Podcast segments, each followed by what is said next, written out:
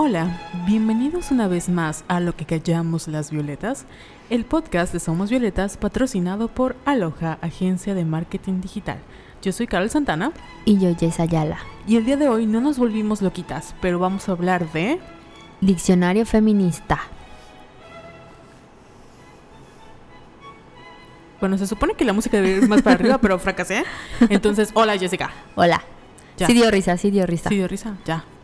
Voy a quitarlo. Bye, Bali. Gracias a Julia que le tuvimos que llamar para preguntarle cuál era la canción porque no nos acordábamos. No le dijimos, ¿cómo se llama la de tin, tin, tin? Y ya. Pero bueno, Jessica, ¿cómo estás? Bien. Tengo mal de puerco, pero bien. De pie. De pie. Bueno, sentadas como el kibo le dice, sin desparramarnos. Oye, ¿de qué va a tratar este episodio? Este episodio vamos a hacer... Bueno, vamos a mencionar varias palabras feministas que se han ido creando en los últimos años gracias a textos o personas que escriben sobre determinados temas. Y vamos a dar su significado y la dinámica es de que vamos a decir la palabra, su significado y lo vamos a ejemplificar a través de nuestras vivencias. Obviamente. Obviamente porque somos chismosas y queremos contar todo lo que nos ha pasado. Claro que sí. Estaba viendo que en el podcast de la semana pasada no mencionamos ningún chisme, pero creo que no había pasado nada relevante. Ah, sí, creo que no. Esta O porque hemos estado como que muy desconectadas. Sí. Porque gracias trabajo, eh. Así como desemplea. No, no, porque proletariadas. Pero sí, creo que no ha pasado nada.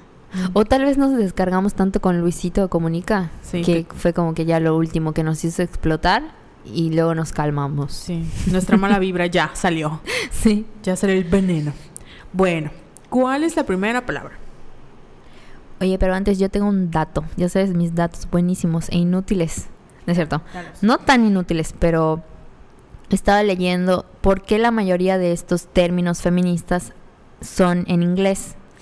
Entonces, la respuesta es porque en Estados Unidos es el país que se ha posicionado como el que más ha cubierto este tema. Y ahí han nacido varios movimientos como el Me Too, como Free the Nipple, como el Time's Up.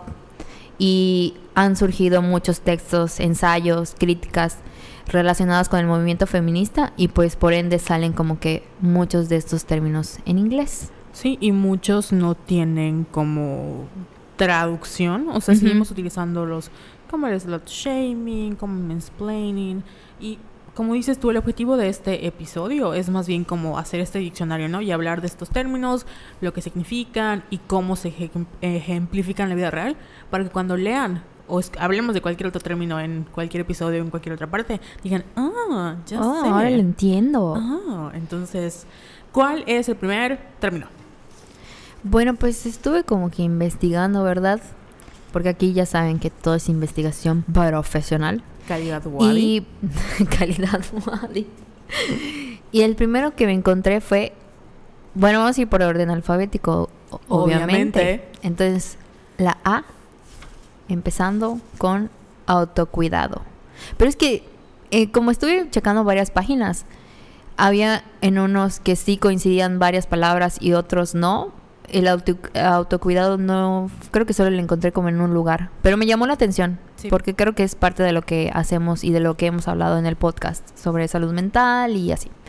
Entonces el autocuidado es una actividad que realiza o debería realizar cada persona para sí misma y que por lo tanto nos cuesta mucho a las mujeres debido a que hemos sido socializadas para cuidar a otras y otros, pero no a nosotras mismas, lo cual es real, empezando por ejemplo, no sé, con el concepto de maternidad, ¿no? De que o nuestro destino biológico, de que nosotras estamos destinadas para para cuidar de otras personas, pero nunca preocuparnos por nosotras mismas. Sí, y por eso muchas de las conversaciones sobre feminismo ahora sobre que cómo tenemos que preservar nuestro autocuidado y ser consciente. Y el autocuidado no es como el solo el self-care de me voy a poner mascarilla para mis poritos. Es más bien como ser consciente de mis emociones, de si me siento triste o si siento que le falta algo a mi vida y que los demás no me dan. Por ejemplo, eh, estas relaciones tóxicas, ¿no? De que si yo siento que yo doy demasiado y veo que la gente no es recíproca conmigo, pues yo por autocuidado tengo que decir, ok, voy a poner mis límites porque no se vale que todos abusen o quieran, o sea, abusen de que se aprovechen de cuando quieran, ya sabes, estén, usarme como amiga y luego me desechen, ¿no? Entonces voy a crear- generar como estos límites para que yo pueda tener un mejor desenvolvimiento o desarrollo en mi vida. Creo que igual tiene que ver mucho con la autoestima y con el amor propio. Creo que el amor propio es como que la bandera ahorita, uno de los temas importantes dentro del feminismo. Sí. Porque el amor propio nos ayuda como que a cuidarnos y como tú mencionas, como que a establecer límites sanos Sí. y querernos muchísimo. Muchísimo. Y ¿te parece si pasamos? ¿Tienes otra palabra con A? Ay, no. no, está Ay, bien. ay, no. Entonces vamos con la B. B De burro. Ah, me encanta cuando estás dando como que referencia así de con B, de burro, C, de no sé qué. Y me encanta, me da risa. Bueno, pasamos con el body positive. Movimiento que invita a las personas a querer su cuerpo, cualquiera que sea su talla, tamaño o forma. Explica que todos los cuerpos son hermosos sin importar los cánones de belleza marcados por la mercadotecnia o el sistema patriarcal. Yes. Jazz Queen. Y hay que señalar de que porque todos confunden como que el body positive es de que está como que promoviendo la gordofobia o cosas así y ha habido como que muchos ataques hacia el movimiento cuando no se trata de eso, ¿no? Sí. O sea, el body positive nace porque en los medios siempre hemos tenido este imaginario de las mujeres súper delgadas o con ciertos ciertos estereotipos, ¿no? Igual, eh, o sea, con... Porque estamos hablando de las personas que viven con discapacidad o que tienen discapacidad. Perdón, de nuevo, no sé cuál es el término. Entonces, eh, como que el body positive nace como para demostrar que existen muchos diversos tipos de cuerpo. No solo hay uno único y que todos son deben ser celebrados. Hay mucha gente a la que no le gusta porque estamos este, siguiendo, o sea, igual está este como este body positive que es así muy mercadológico, que es este van voy a poner a gorditas, pero gorditas guapas, ¿no? Y el chiste de body positive no es quedarnos en los mismos cánones de belleza, ¿no? Es celebrar que de celebrarte a ti, así como hay- nos venden la idea de que, ay, solo puedes ser amada o solo puedes ser guapa cuando tienes estos términos. Es decir, güey, no voy a destruir estas ideas y voy a, me va a gustar mi cuerpo por lo que soy, ¿no? Que es también una manera de ser, como rebelarse ante el sistema. Pero sí incluye todas las formas, todos los colores Sí, y todos los tipos de cuerpos y experiencias. sí, porque esa es como que mi preocupación principal de que todos piensen que el body positive es como que eh, sobre plus size y no es así. Sí, Entonces espero que les haya quedado claro a esos detractores del body positive. exacto. Pasemos a, seguimos en la D, En la B, en la B de, burro. eh. de patos mecos. eh. ah, sí, es cierto. B de vatos mecos. Luego sigue body shaming. ¿Qué es? Ah, ¿Quieres explicarlo? El body shaming es cuando le hacemos, como su nombre lo indica, body de cuerpo, shaming de ver- avergonzar o vergüenza. Es cuando nos burlamos de alguien por el tipo de cuerpo que tiene. Obviamente porque este cuerpo está fuera de la norma, de lo que consi- consideramos como canon de belleza, ¿no? Body shaming a las que son gordas, body shaming a las que son muy flacas, body shaming a las que no tienen boobies o no tienen algo. O sea, como que cuando nos burlamos de los tipos de cuerpos de personas diferentes porque no entran dentro de los cánones. Y obviamente, como estamos hablando del sistema patriarcal, puede ser, eh, como digo, dobles estándares, ¿no? Por ejemplo, me puedo burlar de las que tienen mucho gusto y también puedo burlar de las que no tienen nada, por así decirlo. A mí siempre me burlan porque no tengo chichis. Ah, yo tengo muchas. Ajá, entonces como que los dos lados así de Sí. que... Pero sí te, sí te han aplicado el body shaming, a mí sí un montón de veces. Claro que sí. O sea, Desde toda mi vida trata del body shaming. Sí. O sea, y, bueno, me acuerdo que una vez, no sé si entra como body shaming, pero tiene que ver con la, como la gordofobia. Fue a consultar un problema en mi cara, no sé si ya te lo conté. No. Fue a consultar algo de mi cara. Ya había bajado mucho de peso. Y esa vez fui con un dermatólogo y le estaba diciendo como que, ay, es que me, no sé si me, como una reacción alérgica. Y el vato se la pasó hablando lo gorda que estaba. Y yo, señor, acabo de bajar 20 kilos, así como de- Entonces como que siempre hay ese tipo de comentarios o la gente que hace poquito igual vi que, sobre todo a las niñas, desde que, desde que son chicas, empiezan con que, ay, está muy gordita, ay, está muy Ujú. flaquita, o no sé qué. Entonces como que le empezamos a formar ideas a las niñas de cómo deben ser sus cuerpos y creamos imágenes negativas de sus, o sea, las percepciones que ellas tienen de sí mismas. Sí, yo siempre he tenido problemas así con mi cuerpo, o sea, pero porque siempre me han hecho, porque cuando me operaron en que me quitaron mi riñoncito, yo era muy flaca, estamos hablando de cuando tenía 13 años, y después de eso yo no sé si, ¿qué me hicieron en la T1? Eh, que luego empecé como que a subir de peso y subir de peso y subir de peso, y todos me decían, ay, antes estabas flaca, ay, que no sé qué, pero siempre hacían como que esa Sí. señalización de que, ay, antes eras así y ahorita ve cómo estás. Entonces siempre es como que... Como que te "Arr". arruinaron la vida. Sí.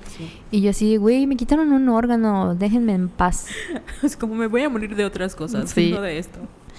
Y el siguiente tengo otro con B, que se llama, no sé si lo habías escuchado, yo es primera vez en que hice mi investigación, que es bro appropriating. Me encanta mi English. Appropriating. Sí, es una expresión inglesa conformada con brother y appropriation, que describe la situación en la que un hombre se apropia de la idea de una mujer, generalmente en un entorno laboral, llevándose el mérito de la misma. Yo no había escuchado el término bro appropriating o apropiación de brother, del, del Mm. vato, pero obviamente estoy muy identificada con el que un vato se robe tus ideas. Claro. Y no solo que se robe las ideas, es como yo estoy en una junta y digo algo y como X, el vato lo repite y es, wow, la mejor idea. Y es como, Sí. pero lo acabo de decir. Y tiene que ver con esta invisibiliza- invisibilización que sufren las mujeres, porque obviamente al ser mujeres es como que, eh, ¿qué dijiste, no? En cambio, cuando eres un hombre es como de, ah, que hay, hay que prestarle atención al vato. Y creo que lo hablábamos hace unos episodios, ¿no? Que decíamos eso de que tú puedes estar desnudo y ser un hombre y decir alguna pendejada y es como de, ok, le voy a prestar atención. Y una mujer como que tiene que luchar muchísimo contra eso. Y lo mismo pasa con, por ejemplo, el feminismo, ¿no? Una mujer puede decir, ay, todas las mujeres deberían ser feministas. Y es como que, ay, qué hueva. Pero un hombre dice, hola, mm, hay que respetar a las mujeres. Bravo, bravísimo. ¿Ya sabes? Sí. hombre del año. Yo estaba pensando si alguna vez me había pasado y no recordé ninguna anécdota, lo cual es raro porque siempre tengo una anécdota para todo. Pero me puse a investigar y me acordé del caso de la pintora Margaret Kane. ¿La ubicas? La No. que pintaba así retratos con ojazos. Que de hecho tiene una Tim Ah. Burton hizo una película que se llama Big Sí, Eyes con Eyes. Amy Adams. Merecedora del Oscar. Claro. Y nunca se lo han dado a mi Amy Adams. Pero este es un buen momento para decir que Amy Adams debió haber ganado el año pasado por Animales Nocturnos y por Arrival. Sí. Y no lo hizo. Así como- Sí. Perdón por mi corte Sí, comercial. le deben su Oscar a Amy. Hace como 20 películas, pero ok. Y su esposo se hizo, el esposo de Margaret Kane se hizo súper famoso con estos retratos que ella pintaba y como estaban firmados con, creo que nada más los firmaba como Kane. Y el güey se hizo súper famoso, empezó a ganar dinero, empezó a maltratarla y así hasta que ella se hartó y dijo, bueno, ya se está la madre. Y fue un caso muy interesante porque creo que hubo, ella lo demandó, entonces se fueron a juicio y ya todos se dieron cuenta de que ella era la que los pintaba porque creo que los obligaron como que a hacer una prueba, a ver, así, así píntenme algo. Y obviamente pues ella demostró que tenía talento, que era ella la de las pinturas y ya el güey se fue a chingar a su madre y así, ¿no? Pero creo que es uno de esos casos que pueden ejemplificar bien el bro, pro, blah, blah, blah. Bro, bro, bro, bro appropriation. Ay, ¿cuándo un vato te roba tu idea? Sí, Cuando, sí, sí, así. cuando se invis- invisibiliza el trabajo de mujeres y obviamente un vato se lleva el crédito por hacer lo mínimo y como es hombre y tiene... Bueno, no quiero decir tiene pena porque hay mujeres que tienen pena, pero cuando es un hombre y la sociedad es como bravo por hacer lo mínimo. Sí. Entonces, Y vean esa película y celebren a Amy Adams, por, Por favor. Porque los Oscars jamás lo van a hacer. exacto. ¿Y tienes otra con B? Con B de. Sí, Me No. de no. No, pues vamos con la C. Cultura de la violación. Que es la normalización de la violencia que sufren las mujeres por el mero hecho de serlo. Y de ejemplo podemos poner como que todos los titulares y todas las noticias como son redactadas en los medios de comunicación cuando ocurre, por ejemplo, alguna violación Ujú. o algún caso de abuso sexual o los comentarios que salen en Facebook y que le leemos. Sí, en la vida diaria. La vida diaria es un ejemplo de la cultura de la violación y básicamente es eso, de que vivimos en una sociedad donde nos enseñan a que las mujeres merecen ser violadas. Ujú. O sea, no es que literal sea como merecen, sino es como este sistema de entre los medios, la religión.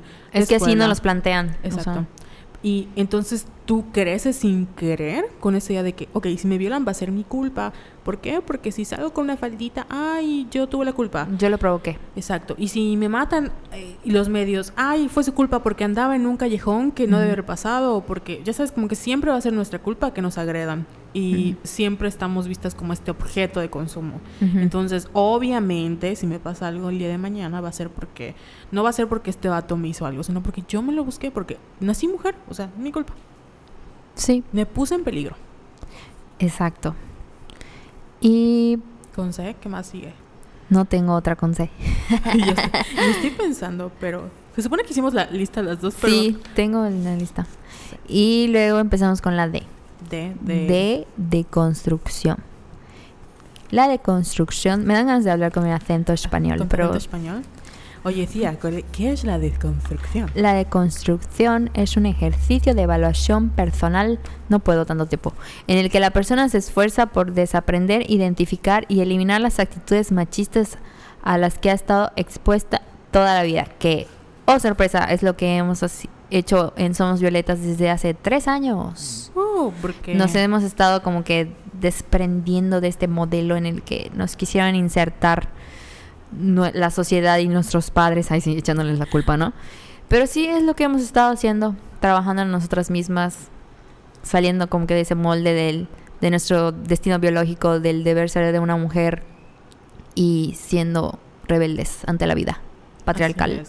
Y obviamente la invitación es para que los hombres lo hagan porque como dijimos hace unos episodios, nosotras estamos años luz y ellos siguen en lo mismo de Maricha Semiñales. Entonces, como que- Oye, estoy yo Así estoy- todo el odio, así de maldito.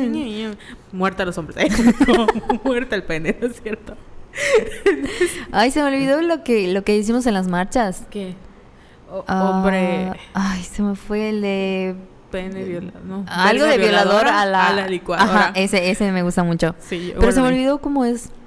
Es Es- cuchillo volador. Algo- algo así de voladora con- Cuchillo volador. Verga violadora. A A la licuadora. ah, eso, verga violador. Está muy bueno. Fantástica. Con D no tengo otro, pero. Ajá, sí, no, no tengo. Entonces pasamos a la G. Oye, ni sé si estoy. Sí, sí estoy bien, ¿no? A, B, C, D, F, G. A, B, C, D, E. Ahora voy con la gordofobia. Odio estético hacia las personas de talla plus size. El movimiento feminista critica la humillación o burla que se le realiza a las personas que no cumplen con el canon de belleza en la sociedad, medios de comunicación y en la publicidad. La gordofobia deshumaniza a quienes no cumplen estos cánones. Me ha tocado leer como que argumentos, entre comillas, de personas que dicen, no, es que esto no es sano. Por ejemplo, refiriéndose al body positive y a las plus size y todo eso, así de que esto no es sano, quieren matarse o qué les pasa, Ah, no cuidan su cuerpo. ah". Y es como que, mm, ajá, ajá, básicamente que promueven la obesidad.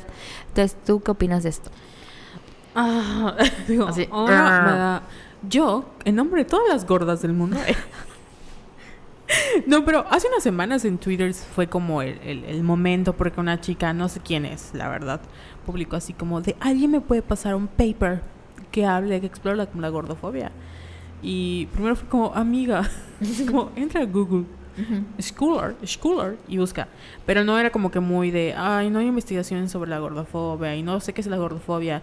Y es de, no necesitas un paper para saber que obviamente las mujeres que no entran dentro de los cánones de belleza, es decir, que no son delgadas o que sus cuerpos no son eh, atractivos ante la male gaze, que es esta, ahorita vamos a hablar de eso, pues sufren cierto rechazo. Y no solo es como un rechazo, también es una exactamente deshumanización es un, una burla, es un, o sea, violencia psicológica de todas partes. Y lo han dicho millones de personas, o sea, millones de activistas. Tú puedes ser muy woke y pu- tú puedes ser muy feminista, pero la gordofobia sigue presente, ¿no? Tengo Sí. amigas y, o sea, hay como muchas voces y uno trata de ser lo más positivo posible. Pero, como gorda, cuando, a veces me ha tocado ver amigas que "Es que estoy súper gorda, soy una marrana. Y es como, amiga, ¿qué pensarás de mí? ¿Ya sabes? Porque obviamente tienes dos kilos de más que en cualquier momento los bajas. Y estoy como que, mm, ok, si eso piensas y hablas de ti, ¿qué dirás de mí? O sea, yo sé que tú tienes muchos problemas y tienes muchos issues y tienes como un problema con el imaginario de tu cuerpo, como todas, pero no te das cuenta de que ese miedo a engordar, o sea, ¿qué más va a pasar? O sea, ya sabes como que la- la- el, el hecho de que el body positive haya sido adoptado por modelos plus size tiene mucho que ver con que nosotros ya estamos como hartas de, güey, mm, no es lo peor que puedo ser.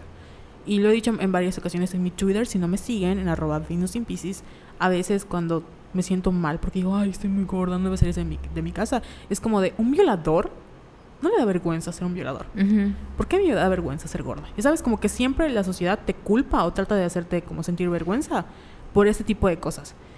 Ojo, no estoy diciendo que tienen que ser, o sea, no es como promover la obesidad porque uno de estos como, como dices tú, como los detractores es de, ay, promueven la obesidad, Sí, Y es como que su argumento principal. Ajá. de que "Ay, es que no es por es no es por ser aguafiestas, es por la salud. Y es de sí, pero cuando tú ves a un hombre que se está o no un hombre, cuando tú ves este, o sea, con una persona que se está metiendo cocaína o está fumando o está nana, no le dices lo mismo Ujú. el ataque que le hacen a las gordas. Entonces sí está como de ah. y hace poquito, eh, así chisme. Estaba no la he visto, la quiero ver, porque hay una nueva novela que se llama Citas ciegas, que es como el regreso de Victoria Rufo a la pantalla, según mi mamá. Entonces se trata, es una adaptación de, creo que, el hijo de Jorge Ortiz de Pinedo. Es un remake de una telenovela argentina donde se supone que la, la mamá castrosa es Victoria Rufo y está preocupada porque su hija gorda va a llegar sola a la no boda de su de su hermana, ya sabes. Entonces la mamá le escucha, la niña lo escucha y es como, "No, mamá, en un año voy a llegar con un galán a la fiesta que va a estar enamorado de mí." Entonces, la historia es de cómo esta gordita tiene que bajar de peso y cuidar su imagen, la, la, la, la, la, la, para encontrar el amor. Y es como de, oh, qué hueva, porque O sea, esa es la temática de la novela. Sí. Yo, o sea, ya, ¿sabes qué? Se me olvidó decir que es blogger. O sea, que es como blogger. Eh, la verdad es que la quiero ver para ver qué mal va a pasar, porque igual pasó en, en, en Thor, en... Bueno, ya estamos en, en ¿qué? ¿Agosto? Eh, si no han visto Los Vengadores, por la última película de Endgame, fue así como mucho ruido, porque el personaje de Thor, que es como el atractivo, que a todas las... No a todas, pero a muchas chicas atrae la película, en esta película sería como gordo. ¿No has visto Thor? Ay, perdón. bueno, No, no importa, Endgame. no veo ninguna de superhéroes, perdón. Entonces él como que para eje- eje- ejemplificar que estaba así como destruido por la vida porque eh, se muere su familia, se muere todo el mundo, queda solito, lo ponen así como un Thor chelero. Está con pancita, está descuidado y toda la película es un estás gordo, por favor, cuídate como una ensalada, que no sé qué, o sea, todo el mundo se burla de su cuerpo y lo usan como un factor de como un- como un elemento de bufón, ya sabes. Y mucha gente estaba de que, ay, es que todo representa el cuerpo, el ideal masculino, y por fin me veo representado. Y es como, vato, los hombres siempre han sido representados como gordos y siguen teniendo a la, a la flaca bonita de la historia. Ujú. Corte A, estén ligeramente embarazada de, de la película de Karen, Catherine Hagel con Seth Rogen. Seth Rogers, etcétera. O sea, Jack Black siempre ha Mm. sido, ¿no? El problema con esta película fue que Thor literalmente se burlaban de él porque estaba gordo y es como de que hueva. Y Ujú. lo mismo pasa en las comedias románticas, o sea, y lo peor aún así de el caso con Thor es que ni siquiera estaba gordo en la vida real, o sea, se puso una botarga encima Ujú, Sí. y es como de o sea, mi existencia para ti es un juego, pero ok, I got it. Y no te vayas lejos, en que hiciste comedias románticas, las, todas las películas de Adam Sandler. Sí. Todas sus esposas son hermosas, o sea, Jennifer Aniston, eh, Salma Hayek, eh, ahorita no- Kate Beckinsale, o sea, Sí. todas sus esposas en todas sus películas son Exacto. preciosas. Y bueno, seguimos con la letra Con la, no tengo otra con G, entonces vamos con la I. Si en algún punto me equivoco de que estoy yendo mal alfabéticamente, no, no me presten atención. Por favor. Ríanse nada más. Ejeje. Ay, puse interseccionalidad. ¿Qué es la intersección? la interseccionalidad. Deberíamos de hacer todo un episodio hablando como los personajes de la casa de papel. Ay, no la he visto. Mm. Es un... eh. Eh, puedes vivir sin el ella. único acento que me sale, porque era muy fan de Kudai, es el chileno. ¿Sí? Entonces, O el chileno es muy difícil. Sí, yo, a ver si lo intento hacer. Em, yo creo que estaba chica porque veía mucho, me encantaba ver a Kudai todo el tiempo, entonces, entonces estaba medio, complicado. No, ya me, ya me salió, pero sí era como... A mí solo me sale en español, pero no quiero atormentarlos. Eh. La interseccionalidad es el término que describe la discriminación múltiple que padece una mujer por ser mujer y pertenecer a un determinado grupo social, por ejemplo, mujer e inmigrante. Oye, qué interesante. Qué interesante. Y bueno, yo no sabía que esa iba a ser la como la definición que encontramos, porque cuando hablamos de un feminismo interseccional, ah, interseccional, ¿se habían dicho? Sí, sí. Este, estamos hablando de que, bueno, sí saben que hay una cosa llamada feminismo blanco, que, bueno, creo que lo pusimos como white feminist, ¿no? No, lo tengo en la ah, lista. en F, hablemos de F, feminismo blanco. Eh, una de las cosas que se le critican a estas ideas, en general a cualquier con el feminismo blanco, que es como el feminismo que solo se enfoca en los problemas o los struggles de las mujeres blancas, que no contemplan la clase social, no contemplan el, como las dificultades o las opresiones que viven las mujeres que no son blancas, que no contemplan, por ejemplo, la pobreza, etcétera. Entonces, o por ejemplo las eh, opresiones que viven las mujeres trans, etcétera. Entonces, como que es el feminismo interseccional. Lo que se busca es que todas las experiencias de las mujeres sean reconocidas y que se respeten, ¿no? Por ejemplo, em, si yo como feminista, o sea, yo no puedo buscar que todas seamos como libres o que todas estemos en eh, que nos liberemos del patriarcado. Sí obviamente estoy luchando de, solo para que las mujeres blancas lo sean ya sabes. Como de que yo solo me preocupo no al, al tener una perspectiva nada más como mujer blanca no puedo ver más allá de los struggles que tienen las mujeres negras, o los que tienen las mujeres latinas, o los que tienen mujeres asiáticas, los que tienen las mujeres que eh, son, o sea, viven con una discapacidad o tienen una discapacidad. O sea, no, no puedo ver más allá porque yo estoy dentro de la norma todavía, ¿no?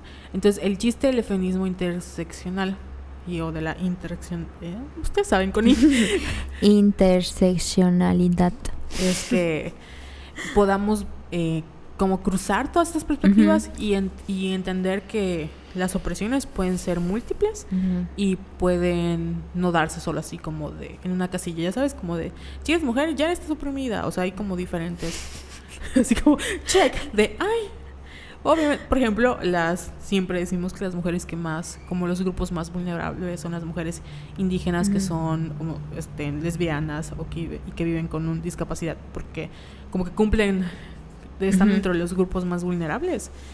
Y nunca hablamos, nunca lo vemos en los medios, nunca escuchamos sus experiencias y creemos que podemos hablar por ellas, que no se puede.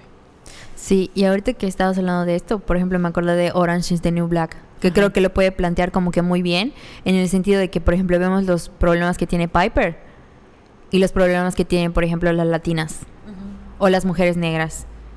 Entonces sí muestran como que el, esta, los diferentes casos de opresión que hay. Y en esta última temporada, no la ves, ¿verdad? No, me quedé en, creo que la temporada, creo que en la primera temporada me quedé. ¿Qué? Te juro, es que recuerdo How dare you, Carol. Perdóname, es que te juro que no recuerdo. Eh, o sea, sé qué pasa en la serie, pero no, me no recuerdo haberla visto porque sé qué pasa con el personaje de Asha Polanco, sé qué pasa con el personaje de Laverne Cox, sé que, pero, y el de Piper, pero no recuerdo como, por ejemplo, qué pasa con Pussy, se llama Pussy, que también fue un... Sí. Es muy triste. Bueno, en esta última temporada, que es la séptima, como que abordaron mucho el tema de la inmigración y estuvo muy fuerte.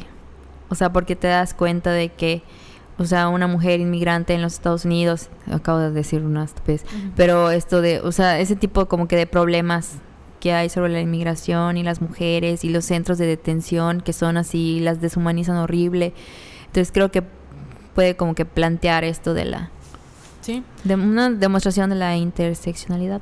Y, por ejemplo, en Estados acá hablamos mucho de... Ay, en Estados Unidos, pero en México, por ejemplo, eh, cuando hablábamos de el- el- la vi- violencia obstétrica, Ah, sí. que son muy violentos con las mujeres que vienen de comunidades o pueblos o que vienen de, una comunidad indígena, sobre todo en el ámbito de, ay, cierro las piernas, ¿no? De que, porque tenemos esta idea de que, ay, como vienen, son pobrecitos de un pueblo y no saben nada y no saben lo que quieren y hay que ser, ya sabes, como que muy Despectivos con hablamos ellos. desde el privilegio, que es lo que siempre decimos, de cuando hagas un comentario, ten, ten en cuenta de que no todos crecimos con los mismos privilegios que tú creciste. O sea, hay muchas mujeres blancas que, como Marta Lamas, eh, Sí. Un saludo, Marta. un saludo, Mar- Martita. Este, muchas mujeres blancas que hablan desde, como los whitezican, ¿no? Que hablan desde su privilegio y no te das cuenta de que estás invisibilizando Sí. la otra cara de la moneda, que es la pobreza. Y los pobres no son pobres porque quieren, obviamente. ¿Ya sabes?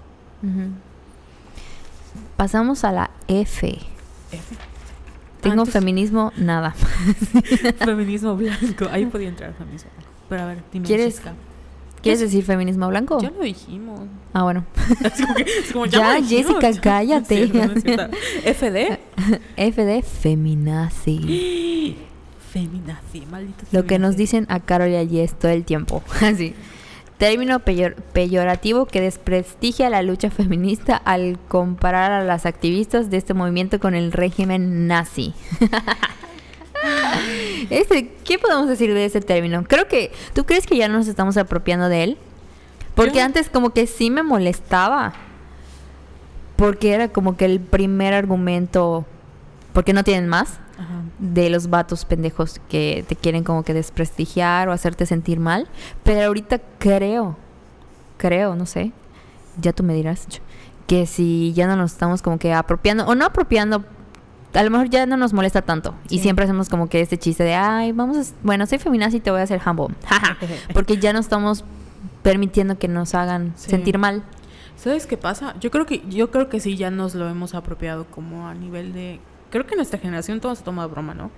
Pero es de nuevo, hablamos desde una perspectiva que no conocemos, siento, porque el feminazi es un término que nace desde la ultraderecha en Estados Unidos, específicamente como dentro de los foros oscuros del internet, donde hay un problema de antisemi antisem antisem antisemita, antisemita. Hoy me falla mi lengua. Antisemita muy drástico, ¿no? Y hay un problema de, bueno, creo que vamos a mencionar los incels más adelante, este, en donde este, estos grupos de como extrema derecha lo que tratan de hacer es eh, tratar de invisibilizar la lucha o burlarse de la lucha feminista y decir que todo lo que tenga que ver con la lucha de la mujer, ahí es una feminazi, ¿no? Y toman el término nazi como muy a la ligera. Lo que pasa es que se supone que no deberíamos tomarnos el término nazi como muy a la ligera, porque estamos como desprestigiando o burlándonos del el nazismo, no por el nazismo, sino por las víctimas del nazismo. No, y en realidad murió muchísima gente. Hay mucha gente que lo considera como un insulto, o sea, burlarse de, o decir como, ay, soy nazi de ortografía, o soy así, es como una burla para estas personas que sufrieron porque fue horrible y estamos haciendo de menos eh, como esa parte de la historia. Entonces, hay un grupo que sí está en contra, como no deberíamos usar femina, fem- feminacismo porque es una burla, Sí. y, es el, y hay otro grupo que dice, bueno, pero si los- nos están como atacando, podemos apropiarnos. Entonces, sí son como la- las dos de... Realmente no sé cuál es la correcta. Siento que ya todo el internet se apropió de feminazi. Sí. Y sí, como que no he leído muy bien cuál es la... Como que no, hay- no, sé, no sé en qué, en qué. Pero no es nuestra culpa. Así es. Porque nosotras no empezamos con ese chiste de feminazi. Fueron ellos. Sí, porque, o sea, efectivamente fue para como hacer de menos la, el movimiento feminista. Y... ah, es como que... ah, los malditos incels. Malditos. Ya dejen de usarla. Eh. A los, todos los hombres. O El jabones, siguiente- eres. jabones. Próximamente jabones. Luego seguimos con el feminicidio. Crimen de odio hacia la mujer. El asesinato de una mujer por el hecho de ser mujer. Mm, No hay mucho que explicar. O sea, Siento que... el silencio así de silencio de- la tristeza de que matan a nueve mujeres Sí. en México. Ya son 11, Jessica. ¿Qué? Son 11. ¿Sabes qué es lo...? Sí, cada día... ¿Sabes qué Es que lo peor es que va en aumento Sí. y yo no me entero. Sí, porque es mu- muy difícil. Ujú. O sea, es como de... ¿Te imaginas que llegue a... O sea, no, no, no, o sea, no, no puedo, porque siento que una de las cosas que nos pasa con el feminicidio es que nosotras como mujeres lo entendemos muy bien, ¿no? De, como feministas, de eh, la muerte de, o sea, la- asesinar a mujeres por el hecho de ser mujeres. Pero nunca falta el, no hay el homicidio, de, ¿qué significa cuando, o sea, no es que te maten por ser mujer, así de que, oye, soy una mujer, mátame. Es como todo lo que involucra ser mujer, ¿no? Como par- ser parte de la cultura de violación, ser parte vista como un objeto sexual, el hecho de que sea, un feminicidio, para que pueda llamarse feminicidio, tiene que ocurrir ciertas causales, como hay un, un antecedente previo de, violen- de violencia, De violencia. o sea, que la chica a la- vaya a denunciar, el que haya sido cometido durante, o sea, en el acto una agresión sexual, el que su cuerpo esté desnudo, esté- Mutilado. Exacto, que haya, o sea, cuando se mata una mujer, no se mata una mujer así como de, eh, muérete. Es como de, te voy a torturar, te voy a humillar, te voy a violar, te voy a hacer miles de cosas, porque puedo. Entonces sí, no, eso de, ay, ¿por qué no existe el homicidio? El día que discriminemos a los hombres, de la misma manera que se discrim- discriminan a las mujeres, hablaremos de homicidio. Y no ha pasado, el feminismo, el feminacismo no existe y no va a pasar, porque lo que busca el feminismo es que estas cosas se erradiquen y no es como la venganza que muchos vatos creen. Pero Carol también matan a los hombres. Claro que sí, entre ellos, por pendejos. Se matan entre ellos por pendejos y por no ir al psicólogo.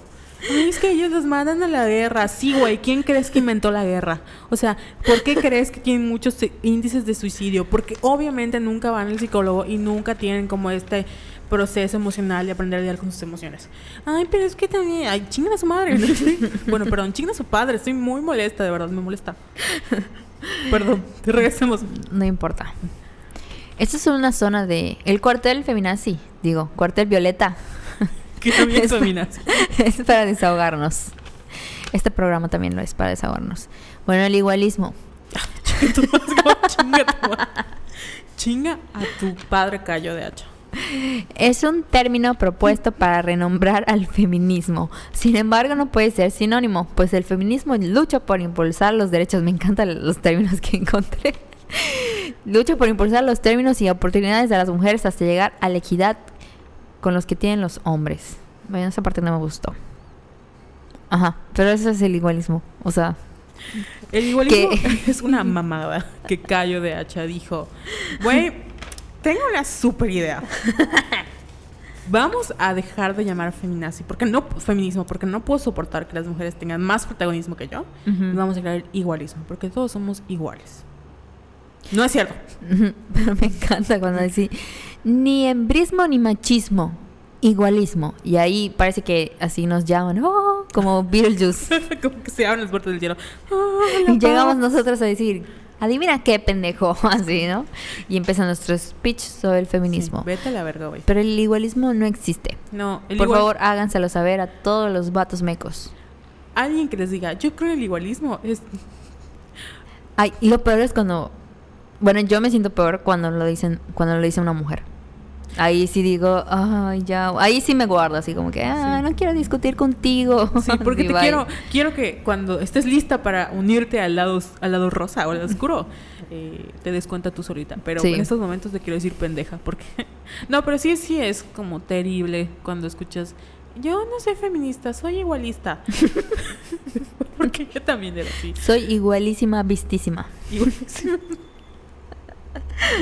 Yo no soy igualista, soy pendejísima. La verdad es que yo sí. Bueno, pasemos a...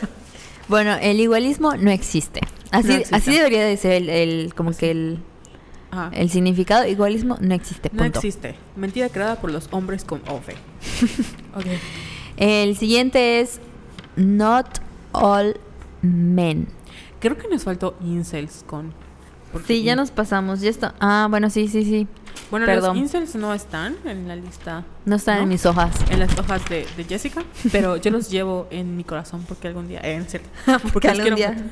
madrear. No, porque los incels son como esta cultura o subcultura del internet que están frustrados porque creen que las mujeres les deben sexo, ¿no? Y son vírgenes y tienen como es, como- es un, es un show. La verdad es que uno de los como comentarios que más me ha gustado. Es una, no sé si ya lo mencioné, es una youtuber llamada eh, Natalie Wing, que es una chica trans y tiene un canal llamado ContraPoints y tiene un video muy bueno sobre los incels, porque estos chicos están frustrados porque creen que las mujeres les deben como sexo, ¿no?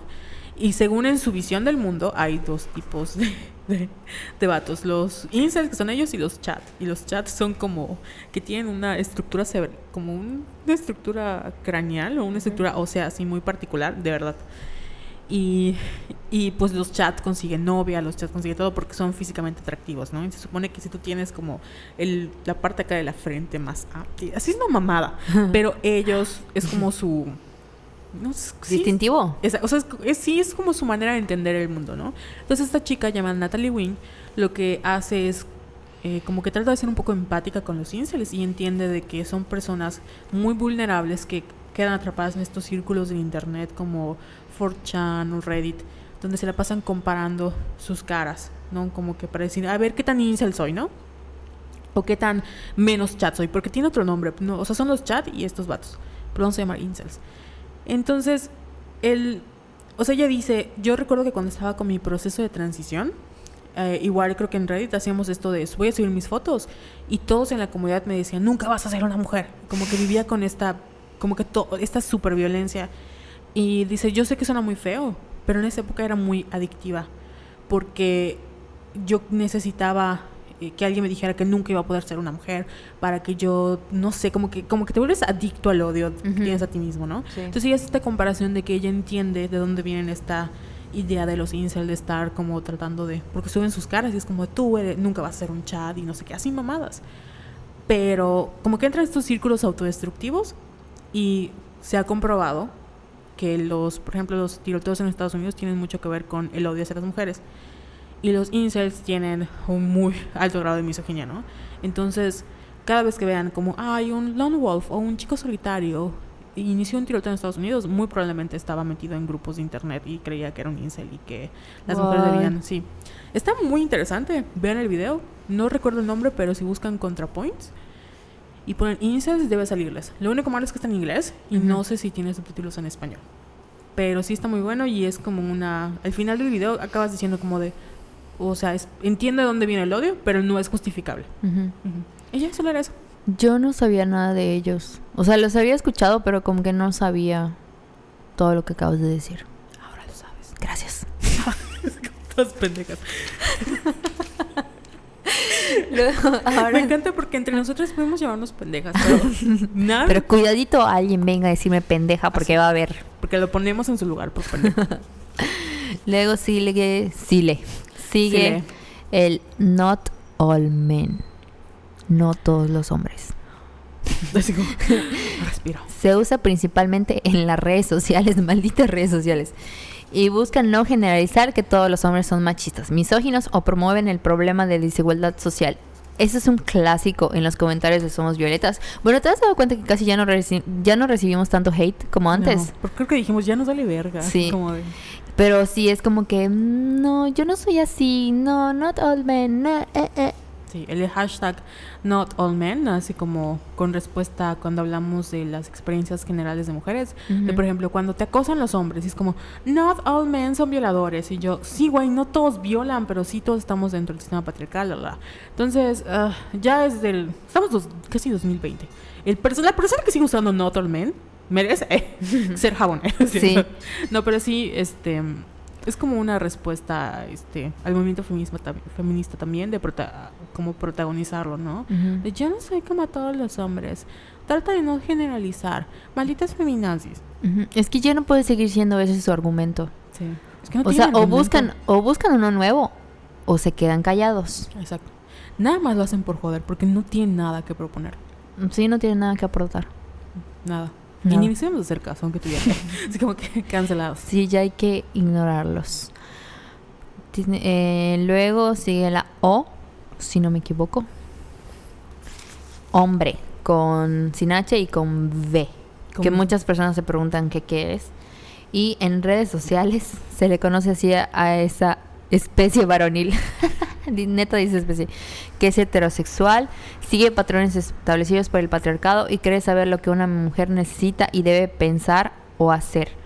Algunos hombres pertenecientes a esta especie reniegan del feminismo porque creen que las mujeres son más privilegiadas que ellos.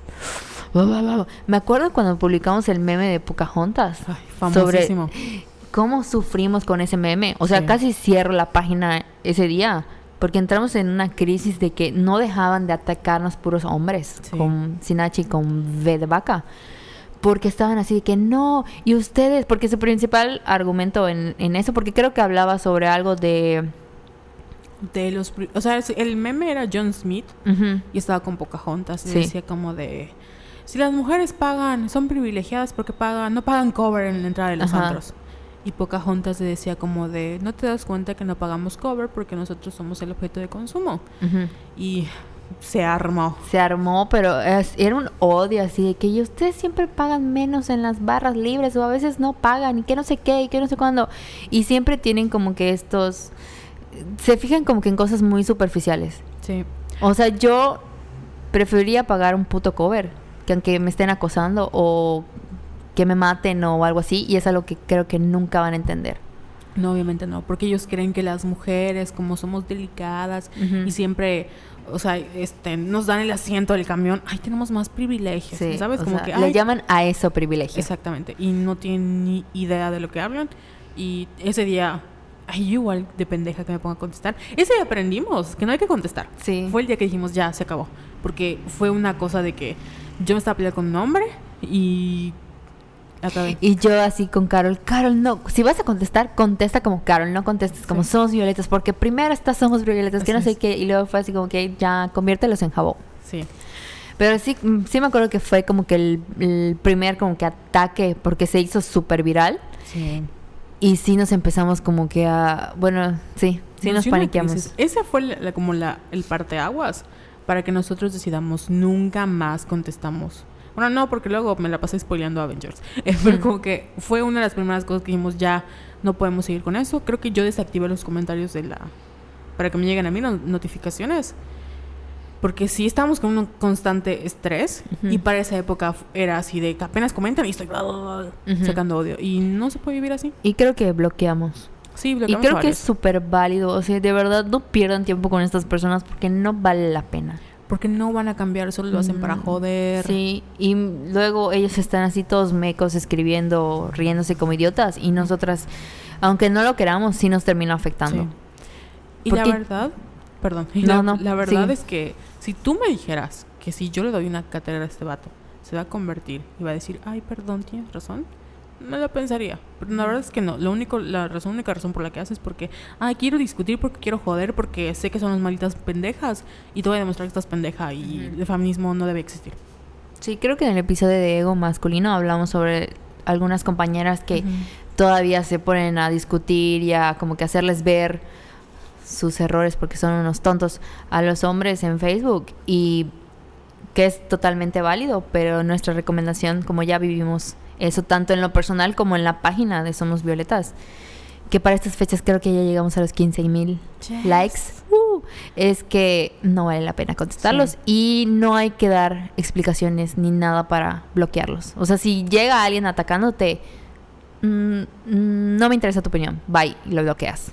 Así y no es. tienes que justificarte, ni decir, ni dar explicaciones, siempre lo haces y ya. ¿Por qué? Porque primero está tu salud mental. Punto. Exactamente. Y aunque no lo diga, o sea, aunque no creamos que no, la verdad es que contestar comentarios, ponerte en peleas de Facebook, o sea, es un desgaste emocional y es tiempo que en esta economía nadie te va a regresar. Sí. Maldito capitalismo. Llorando. Atrapadas en el capitalismo. Luego sigue la M. Machirulo. ¿Qué es un machirulo? Ese creo que sí es como que muy español, ¿no? Un término Sí. muy español. Un hombre machista que está contento de serlo, que lo presume, le encanta buscar pleito en las redes sociales. Siento que sería como el equivalente de hombre con OV, Mm, sí, puede ser. pero las españolas sí están como más, aun- bueno, pudiese parecer que no, pero en España sí hay como un, hay un problema de machismo impresionante y al mismo tiempo están como, o sea, así como hay un gran problema, hay una gran corriente que trata como de ir en contra de los machirulos. Pero sí los machirulos eh, son como de este, estos vatos que es, como los hombres son de que, ay, el feminismo no existe, y las mujeres, y na, na, na, na". Sí, entonces lo podemos tomar como un sinónimo, ¿no? Sí. De hombre. Luego sigue male gaze. Que ese término me acuerdo que lo aprendí de ti. Sí. Porque no me acuerdo de qué estábamos hablando, creo que de Crazy Ex-Girlfriend.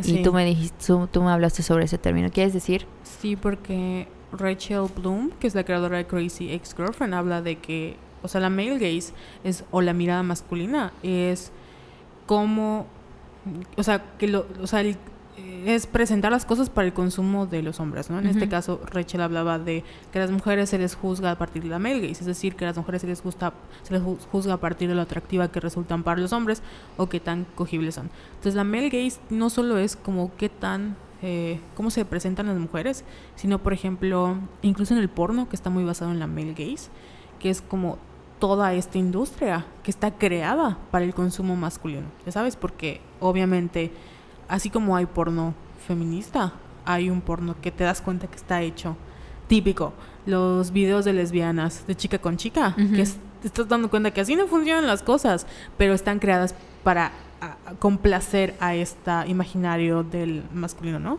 Y la male gaze que existe como te dije, ¿no? Que es este, qué tan cogible es ante los hombres, ante los ojos de los hombres, es decir, que entras dentro de los cánones de belleza que a ellos les satisface, como que eres delgada o tienes mucho gusto, etcétera.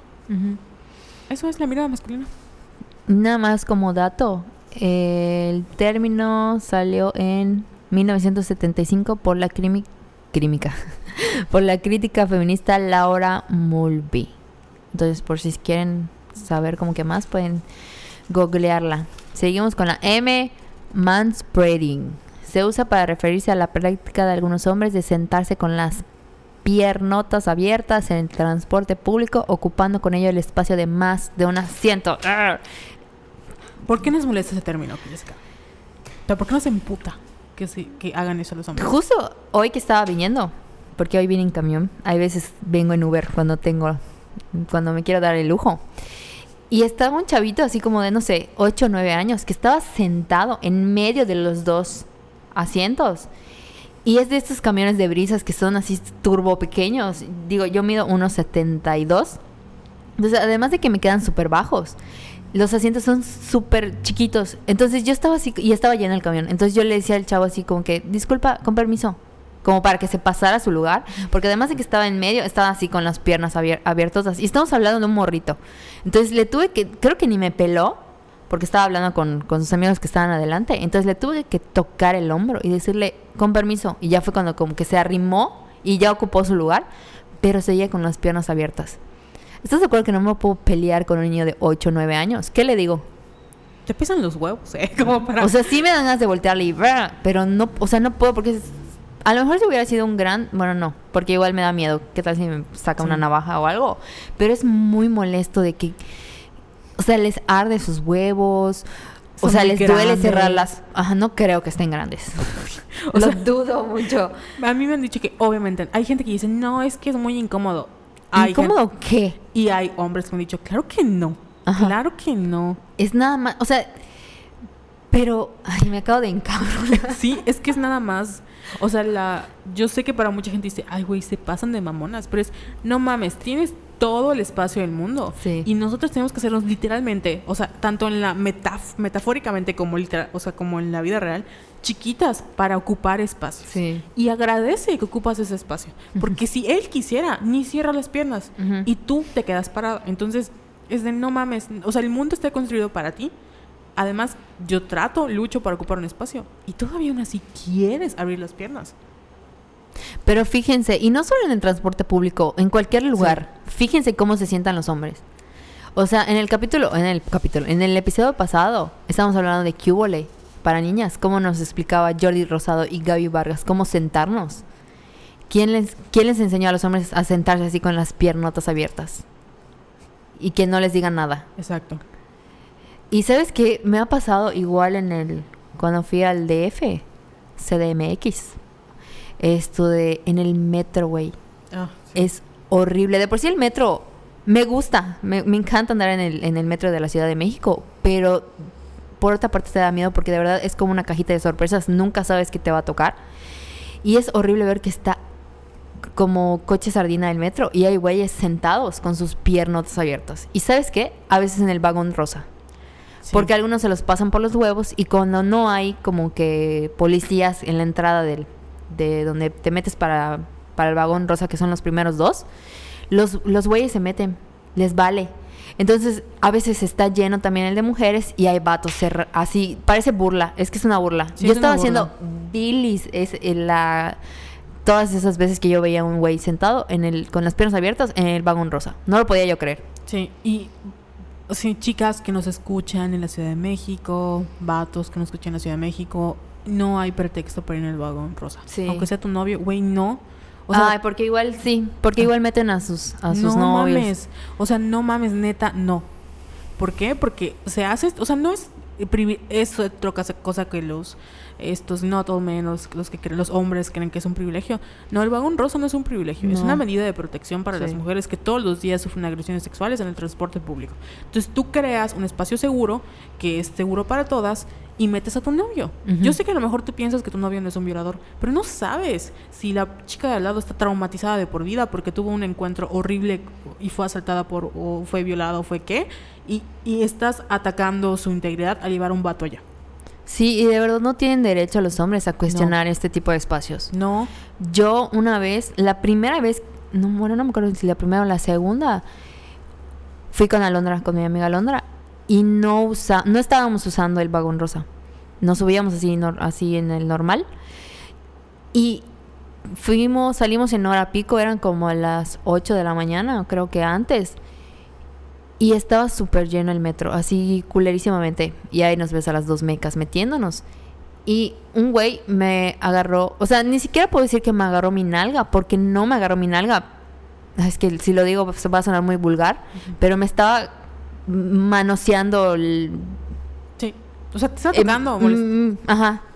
Porque no es como que me haya... No, o sea, mejor no les explico. Entonces, cuando me di cuenta, como que me volteé así, como que el- intenté darle un codazo y me dijo, ay, perdón, estoy intentando sacar mi mochila. Chinga tu madre, güey. Y yo así de que, güey, a huevo no fue tu mochila. O sea, me estabas agarrando el culo, o sea, literal. Y creo que el chavo de, de que estaba así adelante de mí como que se dio cuenta. Todos se dieron cuenta, obviamente. Y me dijo, ven, pásate para acá. Y como que me ayudó a, a medio acercarme a la puerta. Y así. Entonces, imagínate yo que no vivo ahí, que fui de vacaciones cinco días y me pasa esto. Imagínate las, todas las mujeres, niñas, madres, o sea, que, que tienen que pasar por esto todos los días en, Sí. en el, en el metro de la Ciudad de México. Por eso no pueden, o sea, por eso existen los vagones rosas y por eso no deben de existir los hombres en los vagones rosas. Sí. Yo sé que hay mucha gente que dice, pero es que estamos excluyendo. Sí, güey, estamos excluyendo porque obviamente... Porque no- ustedes se lo buscaron. Exacto. Not all men son violadores, sí, pero una gran parte de las agresiones que suceden, la mayoría ocurren de hombres hacia mujeres y vamos a prevenir porque no aprenden a no violar, pues sabes que hay que separar. Pues y sí. si queremos construir espacios seguros y mm, yo sé que suena muy bonito el amor y todo eso, pero la verdad es que tenemos que reconocer que hay un problema de violencia de género muy muy grande en el país y la única manera en la que podamos vencerlo es a través de ser sor- sororarias, ¿no? Y crecer estas crear estas redes. Entonces, será muy bonito tu novio y será muy bueno lo que quieras, pero primero está tu amiga porque Sí. así es el sistema. Y el día de mañana que te pase algo, tu amiga va a estar junto a ti y probablemente tu novio no te va a creer. Sí. Y bueno, la próxima vez que vean a un hombre con las piernas abiertas, por favor, péguenle en sus huevos. Sí, estaría padre que- Así que nos llega un tweet así de que, oigan chicas, ¿saben qué? Le golpeen sus huevos a un güey. ¿Sabes qué me acordé? Del famoso video ruso de la chica que tiraba cloro a los chicos con el Ah, mansplaining. sí. Que mucha gente es así, como, lo compartió millones de veces porque, ay, malditas feminazis. Y no era cierto. Es súper falso. Igual ese video de que Putin destruye la ideología de género. Mamadas, Putin es un maldito homofóbico Sí. que tiene represión a su país. Podrá, le, le podrán gustar mucho los perritos. ¿Sabes quién amaba a los perritos? Hitler también.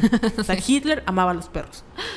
Sí. Y era Hitler. O sea, y Putin ama a los perros. Y también Putin es un desgraciado. Ya estoy harta de que los defiendan. Ya, me, me- perdón, me molesté. Sigamos, cambiamos de tema. Perdón, me alteré. Perdón, voy- me voy a medicar. voy a tomar mi, mi pasiflorina. Sigamos. Luego sigue, seguimos con la M, M de micromachismo. Expresiones, actitudes o acciones machistas que pasan ina- inadvertidas por su sutileza, por su sutileza o por estar interiorizadas y aceptadas por la sociedad. Bueno, el micromachismo creo que todas lo hemos aplicado. O sea, sería injusto decir ellos no, porque No. nosotros también. Porque crecimos en el sistema patriarcal y sabemos. Claro. Y no sé, un ejemplo. Es que hay muchos, ¿eh? Así como hay millones. O sea, un micromachismo es algo que no generalmente no reconoces como machismo. Porque dices, ay, no pasa nada. Ejemplo típico, vas en la calle, ves a una chica con una falda y dices, no mames, esa putifalda, güey. Por eso luego te violan. Lo pensaste, no lo dijiste, fue un momentito en tu mente. Fue un micromachismo. Sí. amiga. Igual cuando no sé, estoy pensando. Me quedé en blanco. O sea, no sé, como que el más típico y el más baboso, así, el rosa es para los niños. Digo, las niñas. Y sí, O cuando tienes un bebé y así de que no, no le des de, de jugar muñecas, ¿no? Porque no es para... O sea, ese tipo de cosas que parecen como que muy tontas, pero no lo son. sí. Son micromachismos. Y cuando empiezan en la casa, ¿no? Donde que ya tienes novio, mijita, Ah. con las niñas y de es noviecito, o date a respetar, o cuando te ca, o sea, son pequeños micromachismos que como realmente es parte, entre Ujú. comillas, de la cultura normal, eh, lo pasamos como de, ok, aceptable, pero pues Ujú. no. Y a todos nos ha pasado. O cuando te piden que sonrías. A mí me lo han pedido miles de veces, porque yo creo que ya hemos hablado de mi beach face, que tengo como cara muy seria. ¿Sabes a quién odio? Hablo de como de, de transporte público y todo eso. A los payasos. Ay, sí. Lo siento mucho. Siempre me agarran como de, de botana. Y así, así de, ¿por qué tan seria? Mm, ¿Te hace falta un novio? Mm, y así de, así, sí, como que me, me convierte en Hulk, porque sí me enoja, así de que, ay, ¿por qué no estás sonriendo? Es porque te hace falta un hombre. Y yo así de, güey, ¿por qué la gente no puede putazo". aceptar que tengo beach face y que es mi cara seria? O sea, no, no puedo cambiarla. Lo he intentado, he intentado suavizar así como que mi carita así, mm, pero no puedo. O sea, así nací, perdón. Perdón, gente, Te, perdón. te entiendo porque yo siempre tengo, me han dicho, ¿por qué tan seria? Y yo, pues es que es mi cara. O sea, o sea, ¿por qué tan seria? Me, me han dicho maestros, me lo han dicho en la calle. Y creo que podríamos hacer un como episodio especial, ahí sí, porque Sí. somos especiales, de ser mamona. No sé si te ha tocado que digan, ay, te ven y es, es como muy mamona, Sí, ¿sabes? me pasa todo el Sí, tiempo. y como que...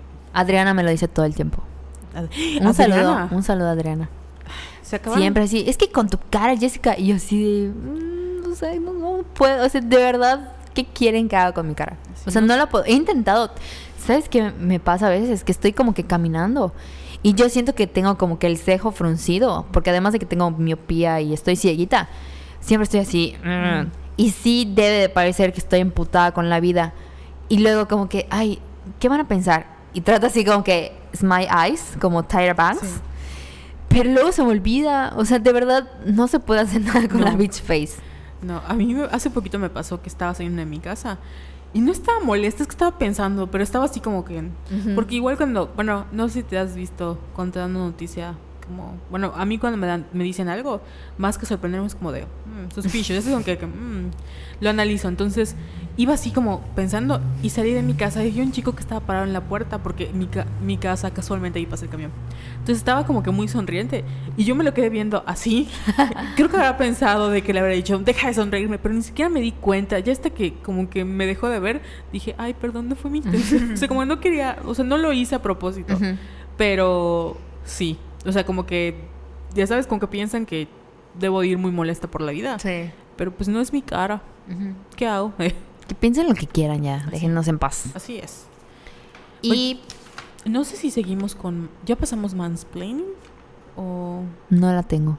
Pero puedes decirlo. Bueno, ¿qué es el mansplain o la machi explicación?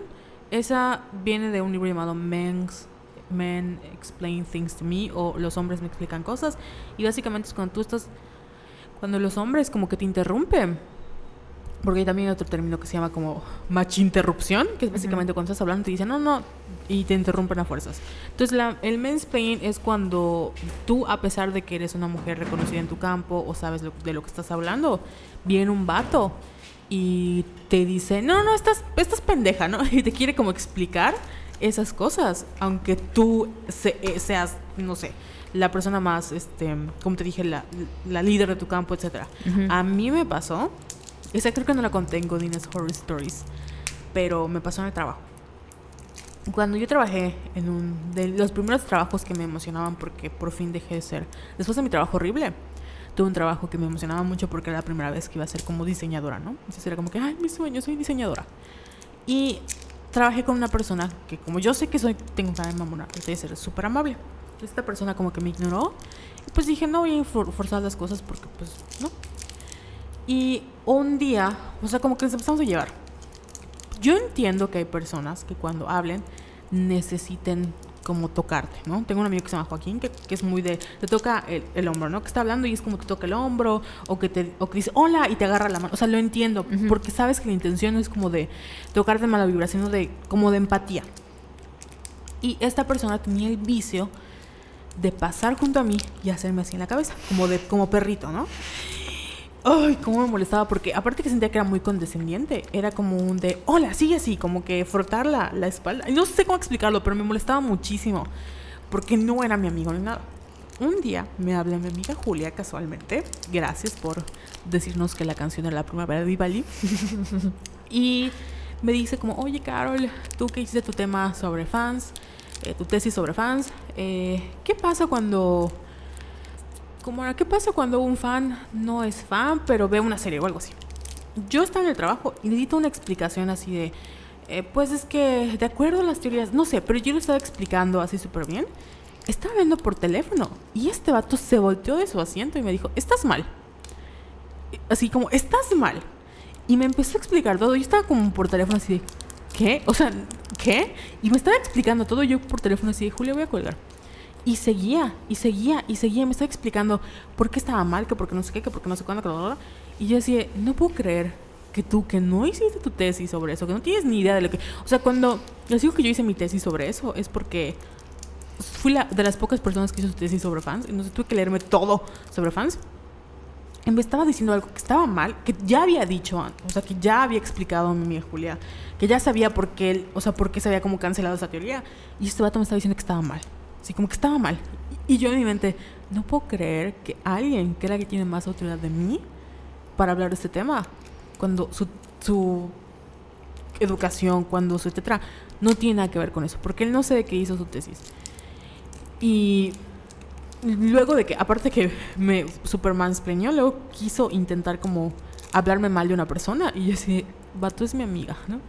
Y luego al final como que, no quiero decir que me, como que me intentó como que quería salir conmigo, pero como quería ser mi amigo, me dijo, deberíamos ir a tomar algo. Y yo, no, así como, no. Estás loco. Así.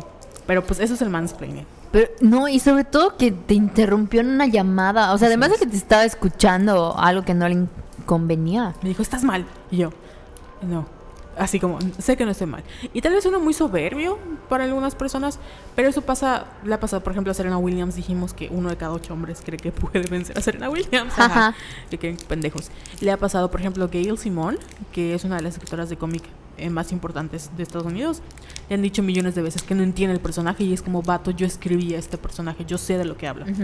Y le pasa a cualquier mujer en cualquier campo que viene un hombre que no sabe nada y cree que porque sabe más que ella, porque ella está pendeja porque es mujer. A mí me ha pasado muchas veces. Pero porque. En que creo porque los literatos tienen como que mucho ego. Entonces, ajá, pero no quiero recordarlos. Sí. Es que, bueno, nosotros... Pero cómo, o sea, ¿cómo enfrentarías? Igual me ha pasado cuando hablo de fútbol, porque a mí me gusta mucho el fútbol. Y ya sabes, para los hombres es como que, ay, no te gusta el fútbol de verdad, solo te gusta porque por los jugadores. Y, y no, y sí me gusta el fútbol, de verdad, en serio. Y sí me gustan algunos jugadores, pero eso no cancela que tenga una pasión genuina por el fútbol. Y es como cuando estoy como que platicando sobre partidos o sobre ciertas cosas, es como que "Mm, tú no sabes nada y no me toman en serio. Pero guess what, no me importa. Porque sí sé. Porque sí sé y porque creo que ya no tenemos que demostrarle nada a nadie. O sea, ya estamos, ya lo hablamos muchas veces y siempre lo repetimos. Ya no tenemos como que esa necesidad de aprobación o estamos Sí. como que muy cansados para pelearnos con vatos mequitos. Y hay mucha gente que cree que lo mismo que pasamos con la invisibilización del trabajo. O sea, tú puedes ser el experto en el campo del que quieras. Va a llegar un pendejo que no sabe nada y decir, ay, yo sé más que tú. Y le van a creer. ¿Por qué? Porque es un hombre. Y sí, e- es muy cansado, es muy fastidioso. Y por favor, vato, si estás escuchando a una persona hablar el tema, aunque no te parezca lo que está diciendo, aunque en tu mente digas, está mal, voy a esperar a que termine de hablar para luego interrumpirla. Porque a mí nadie me interrumpe y tú te pasas in- interrumpiendo. Y lo he visto en millones de debates, millones de como opinión pública. No recuerdo el último caso famoso que fue de así, de que a cada rato estaba interrumpiendo. Bueno, a mí me pasó cuando me invitaron al foro de... de Punto medio. Punto medio. Fui con Mari Cris.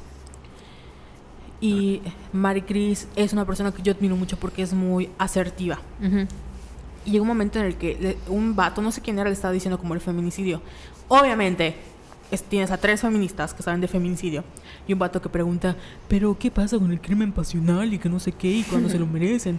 Entonces llegó un momento en el que el vato seguía insistiendo, seguía insistiendo. Y Maricris le dijo, bueno, ¿te interesa lo que tengo que decir? ¿O me vas a seguir interrumpiendo? Y yo dije, wow. Entonces ahí te das cuenta como el tipo de educación que ella tuvo. Porque de plano fue así como, si no te interesa lo que tengo que decir, me voy a callar porque no voy a perder mi tiempo. Y es que yo soy la experta y si, no, y si te interesa mi opinión, déjame hablar. ¿No? Entonces fue así como de... En, en ese momento aprendí de que tiene toda la razón. En el momento que yo sienta que alguien me está interrumpiendo es, bueno, ¿te interesa lo que tengo que decir? Si no, no. Ujú. Y claro, claro que todo el mundo pensó, ay, qué mamona. Pero yo en mi mente es como, no, bravo, Maricris. Sí. Porque así debemos de ser. Sí, porque muchas de nosotras, creo que nos podemos incluir Carol y yo, explotamos muy rápido. Creo que nos pasó cuando nos invitaron a la Beat Night, Ay, el Beat que la Beat Night fue así como que las personas que estuvieron, creo que vieron mi cara de que iba a matar al güey que preguntó, ¿por qué no hacen un movimiento que incluya a los niños y a las niñas? Y acababa de decir hace tres minutos atrás que estábamos en busca de aliados. Sí. y que el feminismo puede ser para todos. No, no, no así no queremos hombres feministas, pero queremos que se integren, que aprendan, que nos acompañen, que sean ali- aliados, pues. Exacto. Y sale con su pregunta ese güey. Y yo así de, me, me acuerdo que creo que mi amigo Jesús me dio el micrófono. Y yo dije, así como que hice, creo que me, me volteaste a ver y me dijiste, ¿vas a contestar? Y yo, no. Pero con una cara, ahí Sí. sí puse mi cara de odio y le pasé el micrófono a Carol. En la Beat Night teníamos un como una lona que nos separábamos porque ya sé que yo estábamos como tú estabas del lado izquierdo derecho de la lona Ujú. yo estaba del izquierdo. Entonces cuando te dieron el micrófono fue así como de, casi me la aventaste emputada pero así hasta escondiste la cara de te vi y yo así como uy y me dio risa porque mi vale vale fue ese día y me dijo "¡Ah, Jessica se emputó yo sí porque hubieras visto la cara que tenía así toda encabronada. Y nos dio coraje porque, o sea, eran como, todos eran, todos sabían de qué trabajábamos y estos vatos creo que solo iban a apoyar a su amigo el músico, que también abusó porque le dijeron que solo podía tocar creo que una o dos canciones Sí. y tocó como 20. Sí, y, Y así súper buenísimas, ¿eh? Así, amazing.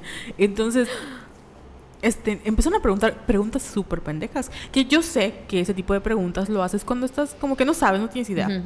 Pero todo el mundo fue como de, ay, y de verdad lo sacaron, como que ellos se fueron por la pena, porque todo el mundo los empezó a atacar de, güey, no mames, o sea, O sea, no mames. Es que se ve que no nos escucharon. Sí, así como que están muy perdidos. Y, o sea, todo, o sea, digo, todos mis amigos que estaban allá, los amigos de, bueno, Lalo se puso así como de, no es que lo que están diciendo es otra cosa, ya sabes. Y sí, Jessica de plano como que escondió su cara porque estaba así, no puedo, pero así, no puedo.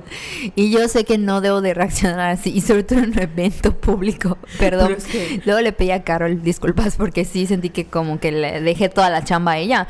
Pero lo padre fue que el mismo público Sí, nos defendió. nos defendió. O sea, como que agarraron el micrófono, creo que Lalo empezó. Sí. Y así de que, no, es que acaban de decir que no sé qué. Y bueno, no, no se pusieron agresivos así como yo. Ajá. Pero sí les dijeron así como que, oigan, acaban de decir las chicas esto y esto y eso. Y no puede ser posible que estén preguntando.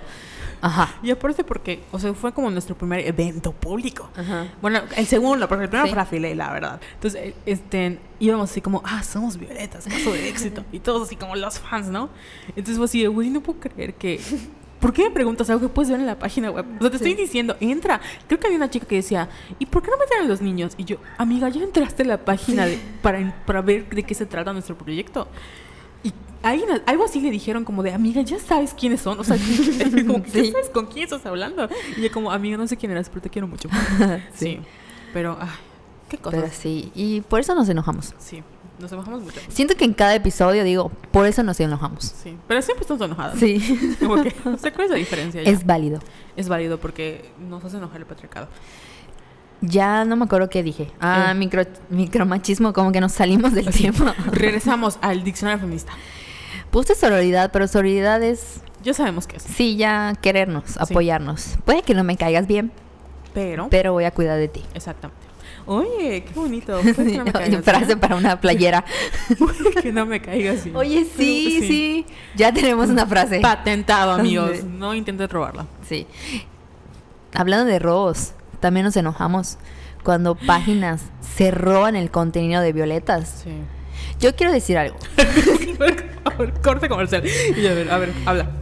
Mm, La gente, no sé si sepa, la- las personas que nos siguen, que nos escuchan, que no ganamos ni un peso por Somos Violetas. Creo que ya lo dije. Sí. Somos pobres. Somos pobres. Entonces, eh, Carol y yo tenemos trabajos demandantes de lunes a sábado. Bueno, yo no trabajo sábado, Yo pero hacemos el contenido sale del corazón y es horrible cuando vemos el contenido de Violetas en otras páginas. Y es el doble de horrible cuando vemos que tiene así 100 mil compartidas, 10 mil comentarios. Pero son estas páginas como que se dedican a, como de memes y así, que se dedican Sí. a robar contenidos de otras páginas y los suben. Y me da risa porque está el tremendo logo de Violetas ahí. Y es como que es neta. O sea, es neta que bajaste la imagen de mi, de mi página y la volviste a subir en la tuya. Sí, porque no nos molestaría si nuestra página también se compartiera. Ajá. Lo que nos molesta es como ver los mil ocho... O sea, una página, creo que era la, la- No sé cuál era la imagen que era con fondo verde. Y tenía 100 mil compartidas. Y yo, verga, ¿por qué no nos- o sea, ¿por qué no dicen que sea vía Somos Violetas para que la gente pueda mínimo. ir, darle clic a Somos Violetas y podamos crecer en la página porque somos Sí. pobres? Sí, porque por ejemplo, hace poquito en el Instagram de Somos Violetas compartí las imágenes de, de una chica que tomó fotos en el Congreso para la segunda votación. Y luego cuando la subí, la mencioné y todo, pero dije, chinga, le voy a escribir porque no sé si hice bien. Porque no le pregunté si la podía compartir. Entonces le escribí y le dije, oye, nos gustaron mucho tus fotos, queremos compartirlas, que no sé qué. Y me dijo, ay, sí, claro, para eso están, para compartirlas. Y bueno, dije, ya. Y, a- y me sentí culpable aún mencionándola. De que dije, porque no manches, porque las subí como historia. Entonces ahí te das cuenta como que de la intención de la gente. Sí. Obvio, no, obviamente nosotras somos mucho más empáticas y buena onda. Claro, esto es- nada más fue como corte comercial para todos aquellos que quieren que ganemos dinero. No, seguimos No. siendo pobres. Sí. Lo hacemos porque, porque sí, relax y porque... Sí, because it's fun. Because it's fun llorando. Sí. Ok. Seguimos con la S. Slut shaming. Fenómeno que consiste en insultar, burlarse o avergonzar a las mujeres tildándolas de putas, zorras o guarras con la intención de hacerlas sentir culpables por llevar una vida sexual que no es la que la sociedad espera de ellas. Caso cerrado. No. Dejen de juzgar a las mujeres por subir sus fotos en Instagram Sí. y por la sexualidad que quieran llevar. Lo importante es que cuiden de sí mismas y ya. Sí, Lo, todo lo demás viene sobrando y no tenemos por qué meternos. Así es. Mientras no lastimen a otras personas, Sí. todo va bien. O a sí mismas. Exacto. O sea, porque pues ya ves que Yucatán está en primer lugar de VIH, creo. Así. Estamos en primer lugar de VIH y obviamente uno de los grupos más vulnerables son las amas de casa Claro. porque sus esposos se van y les engañan la, la, la, la, y luego, oh sorpresa. Entonces, el slut shaming ya sabemos qué es, es como va a juzgar de putas a todas las mujeres por tener una vida sexual activa y es 2020, en 10 años vamos a morir, no podemos seguir en lo mismo. Ya, next. Sí. Ay, tengo pacto patriarcal o gaslighting. Ah, Pero no sé por qué. ¿Qué? Así es que tengo la G en la S. Gaslighting slash pat- pacto patriarcal. Pero así me lo pasaste, no sé por qué. Sí, ah, es que eran como dos E o sea, el, el gaslighting que debía haber ido en la G de gordofobia es como, bueno, toma su nombre de acuerdo a una película, no recuerdo el nombre ahorita, pero la película este, eh, era sobre una chica que pensaba que se estaba volviendo loca y en realidad su esposo le estaba haciendo creer que está loca, ¿no? Era Ujú. como de que... Y el gaslighting es como esta tendencia que tienen los hombres de hacernos creer que estamos locas a pesar de que nos están manipulando, que nos están este, mintiendo, lastimando, es como no, no es, no es así, amiga, tú estás loca. Entonces el, el gaslighting o como el flasheo es esto. O sea, yo puedo crear escenarios donde te hago creer que la culpable eres tú y yo digo, ay no, no es cierto. O sea, tú estás loquita. Ah, ok. Mm, Y el pacto patriarcal, que es el que iba en la P, es ¿Qué era? no tienes idea. No lo tengo. Bueno, el pacto patriarcal, que creo que no lo mencionamos, eh, no recuerdo, creo que en el podcast de Luisito Comunica, Ujú. este, no íbamos a hablar de... Ah, no, no, ¿sabes por qué no hablamos de Drake y de Chris Brown? Ah, ya. Ese era el ejemplo. Porque el pacto, pacto patriarcal es como este, como su nombre indica, pacto que tienen este, los hombres, que los protege el sistema. De que así como decimos nosotros, hay la solidaridad, ellos es primero ellos porque son hombres, ¿no? Entonces, hace una, no sé si esta semana salió una noticia, o la semana pasada salió una noticia de que Chris Brown va a colaborar con Drake. Y mm, es una burla porque Chris, esa Drake, se la pasaba diciendo que amaba a Rihanna y que era el amor de su vida, la, y le robó muchos momentos como de eh, importantes en su vida pública. Y Chris Brown, todos saben que es este maldito que casi mata a Rihanna a golpes. Entonces estamos así como de, güey, no que tú amabas a Rihanna y ahorita acabas haciendo una canción con su agresor. Entonces al final eso es el pacto patriarcal. de no importa qué es lo que... O sea, a pesar de que este vato sea un violador y sea un agresor, y aunque, a pesar de que Drake esté enamorado de Rihanna, siempre va a estar como que siempre van a ser compas, ¿ya sabes?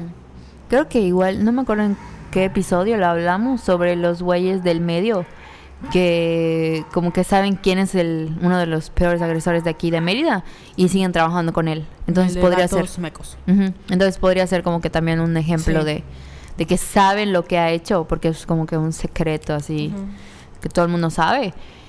Y ahí siguen oliéndole los pedos. Exacto, es como ser alcahueta. Ajá, sí. Y luego sigue, guay, tengo manslaming. Este neologismo formado por man y slaming, hombre y choque respectivamente, se refiere a la actitud de los hombres que empujan o chocan con las mujeres en las vías públicas como el metro o la acera de forma voluntaria o no. La activista estadounidense Beth Breslau es la impulsora de este término creado en 2015. Creo que sí me ha, sí, sí me ha pasado. Entonces como de, ay, lo siento, te empujé y nada Ajá. más para tocar las boobies. Sí. Ay, sí, me ha pasado. En el Oxxo que está en... ¿Dónde está mi alegría? En el centro, por Chapur. A la vuelta hay un Oxxo. Sí. Una vez estaba yo saliendo y hubo un güey, estaba pedo, como que chocó conmigo y me dio un besito, así como Qué que asco. en mi, en mi hombro. Y yo me quedé paralizada así de... "Eh", O sea, pero en ese momento no pude reaccionar. Y no manches. O sea, son ese tipo de cosas que dices, Porque nunca sabes cómo vas a reaccionar. Y, ves, y tú puedes decir, es que no fue nada grave. Güey, no fue nada grave. Hay gente como borracho pasa y se Sí. O sea, qué asco. De veras que... Y ya no tengo más Y palabras. se acabó. ¿Llegamos a qué? ¿A la M? A la M. No a la P, porque pacto. va- Ah, bueno, sí. Bueno, de seguro hay más. eh. Sí. Pero es que no, estuve checando en varios sitios. Y son como que los más usuales. Sí. Como que si hay alguna otra palabra que les gustaría que habláramos, pues podemos Sí. hablar. O que se nos fue, nos pueden escribir y la investigamos. Porque Violetas Investigation. Ah, sí. Te- creo que tengo que decir así como Violetas Investigated. Pues sí. Pero esto ha sido todo por el podcast de hoy. No sé si tengas alguna aportación. No. Estuvo padre, creo que debimos hacerlo al principio, porque Sí. hemos mencionado como que todos estos eh, estos términos en a lo largo de Este es el 16, ¿no? Es el 16. Wow. ¡Qué horror! Así como, así como, ¡qué horror! ¿Qué horror, no tenemos nada que hacer. ¿Por qué no estamos monetizando? Ah, Llorando. ¿Por qué seguimos siendo pobres? Esto de para mi Uber, porque yo no Sí. quiero que que tengan, venir en un camión con los güeyes así, Así como es. Además, fuera de mamadas, ¿saben cuánto nos gastamos en papitas? o sea, O sea, acabamos de pagar 115 por una pizza. y las papitas como 71 Las- pesos. Guay, sí. Ay, Ya hay que empezar a comer pura palomita. Así, saludable. Sí. Más bien porque somos pobres. Sí. Y porque ya es demasiado. La inflación no se puede vivir así. Sí, ya. Aunque sea un, aunque sea patrocinio de papitas. Botanas, la Lupita, patrocina, somos violetas. Por favor. Llorando. Y bueno, Carol, ¿algo más que quieras agregar? Nada, ¿cuáles son mis redes sociales? Tú misma preguntándote, ¿cuáles son? Pues, ¿qué quiere decir? ¿Cuáles son tus redes sociales? Y ¿cuáles son las mías? Mis redes sociales son arroba yesayala17 en Instagram y en Twitter. La mía es arro- arroba menos en Instagram y en Twitter. Y ya para despedirnos con este podcast de... Diccionario feminista. Bye, somos violetas. Muchas gracias por escucharnos. Nos vemos en la próxima. Bye. Bye. No,